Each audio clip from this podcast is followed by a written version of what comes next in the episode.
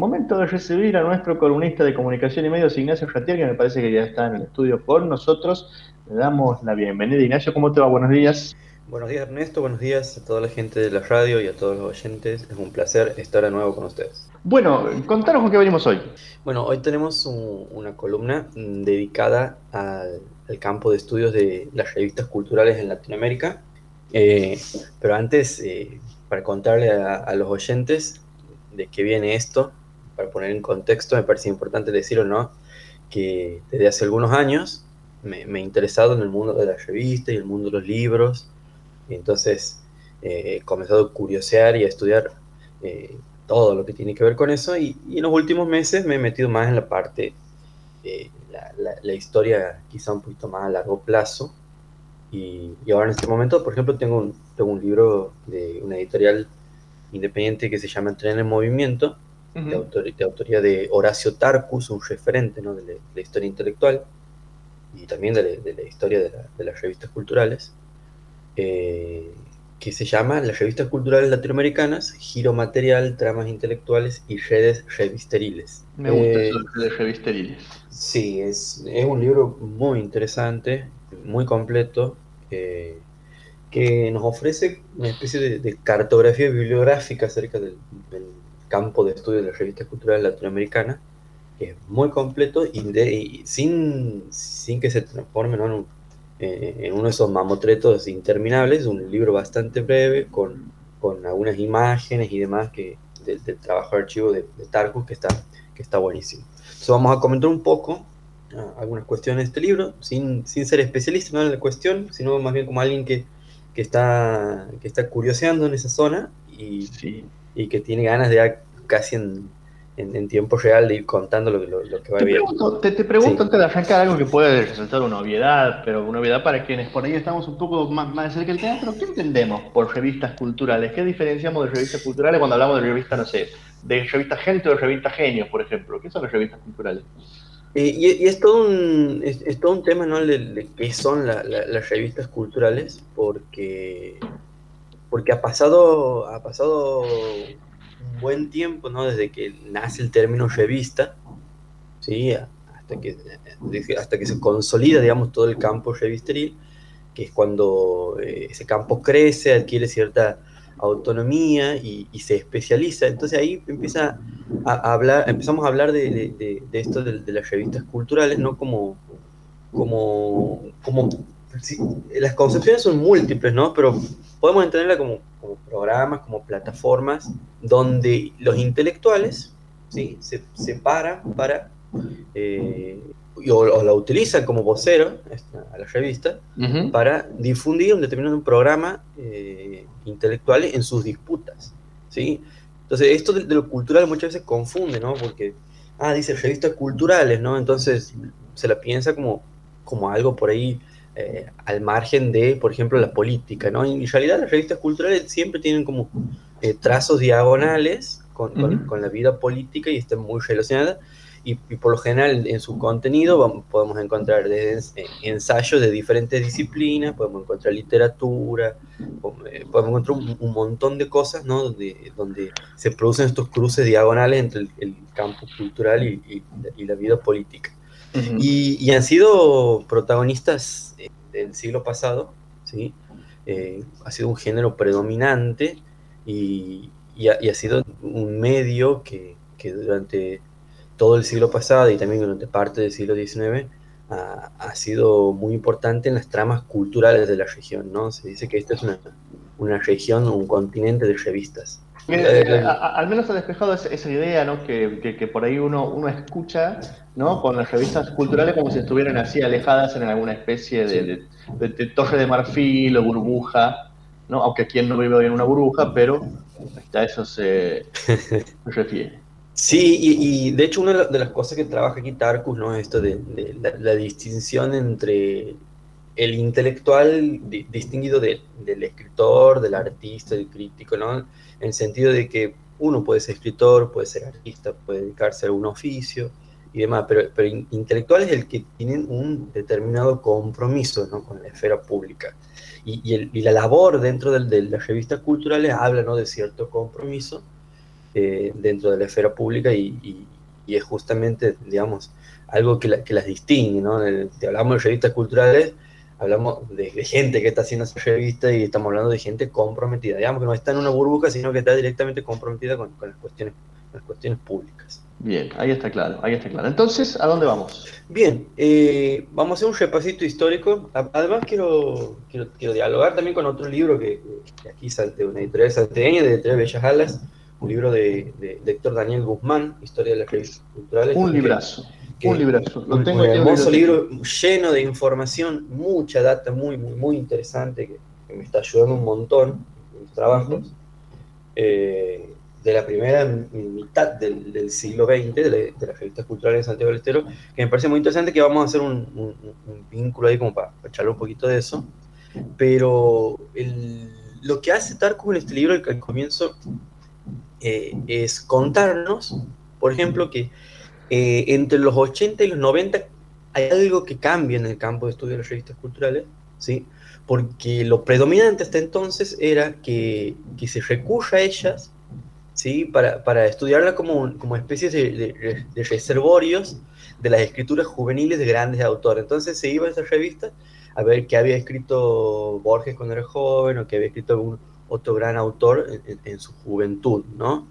Entonces pasamos de, de mirarlas de, esa forma a, entenderlas como soportes materiales, decíamos recién, ¿no? De, los textos eh, programáticos ¿no? en, determinadas épocas y sobre todo se pone la atención aquí para, para recuperar eh, algunas corrientes eh, muy importantes del principio del siglo XX como, como, son el modernismo y las vanguardias, que es algo que, que Héctor Daniel Guzmán lo trabaja muy bien en, en, su libro, ¿no? habla aquí de, de, de etapas modernistas, de, etapas, de las etapas de las vanguardias, hay una cosa muy interesante en el libro de Guzmán que es como que va contando ese, ese, e, ese, juego de estímulo y respuesta ¿no? entre las corrientes más liberales, las corrientes católicas, que está, que está muy bueno como lo cuenta.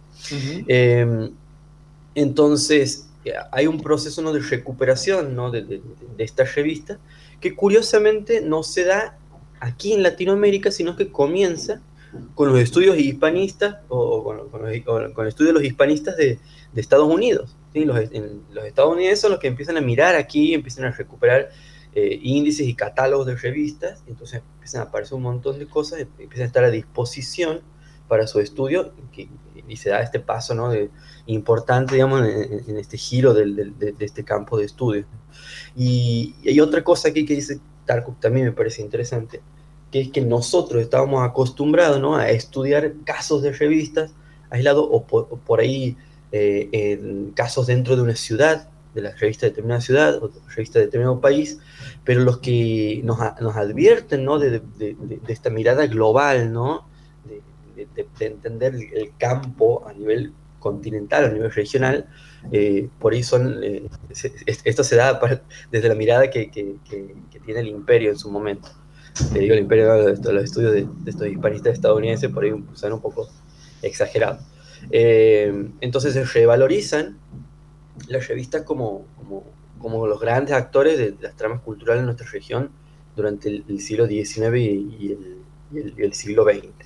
Y hay otra cuestión ahí que, que, sucede, que es la revolución digital que, que, que ha, favorecido, ¿no? que ha posibilitado que, se recupere un gran caudal de, material revisteril que, que también ha, ha, contribuido a que se profundicen los estudios en, en este campo. ¿no? Entonces, podemos hablar aquí de una, de, de, un... Recién me preguntaron qué es una revista cultural, y bueno, ahí hay, hay, un, hay un problemita a la hora de, definirlas, creo que intento hacerlo de la mejor manera, pero eh, es que es un término polisémico y es un término que nos puede llevar a, tirar de, que podemos tirar varias puntas, podemos entenderlas, por ejemplo, como, como medios, como programas, como plataformas, como proyectos, como portavoces de grupos intelectuales, como espacios de sociabilidad, como miradores, como laboratorios o bancos de prueba, ¿no? Se dice esto de que, de que en las revistas eh, por ahí se ensaya y se arriesga mucho, que, que, es, como un medio que favorece eh, el riesgo, la creatividad, las apuestas intelectuales fuertes, cosa que después en los libros más conservador en ese sentido los libros, eh, se pasan limpio, ¿no? En, un proceso más, más, más, extenso, de más, de más, largo plazo.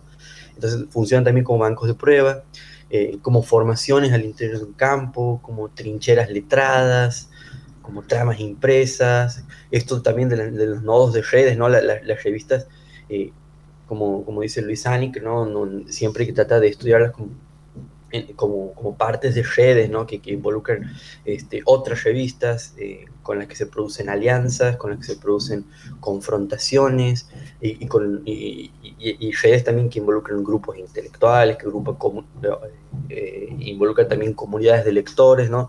Es como, hay que tratar de entender también ese sentido.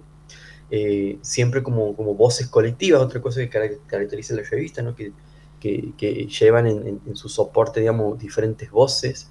Eh, por eso también se las pueden tener como tribunas dialógicas o como artefactos culturales. Entonces, son diferentes formas de, entender. Es como, es como bastante amplio el cosa aquí.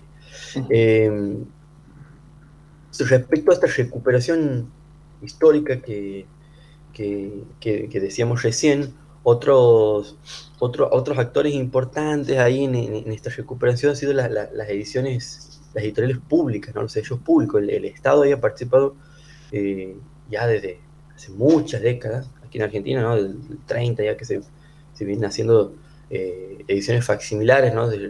recuperando revistas, por ejemplo, en ese entonces del, siglo XIX, pero tenemos el caso del Fondo Cultura Económica, que es un, sello emblemático como ejemplo de, edición pública, que entre el 79 y el 86 ha publicado una, una colección de, revistas literarias modernas mexicanas, ¿sí?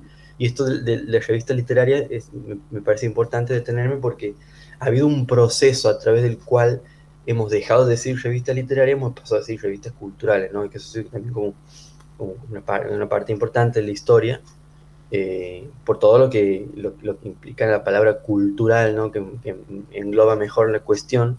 Y después va a venir Rivera a decir que hablar de periodismo cultural para agrupar no solo las revistas, sino también los suplementos eh, y, todo lo que tenga que ver digamos, con, las producciones periodísticas relacionadas al, campo cultural. Eh, hay otro ejemplo, por ejemplo, en, Perú, la editorial Amauta, que es de los hijos de, de Mariátegui, ¿no? que, que, han hecho un trabajo muy interesante recuperando las revistas eh, que había producido su padre.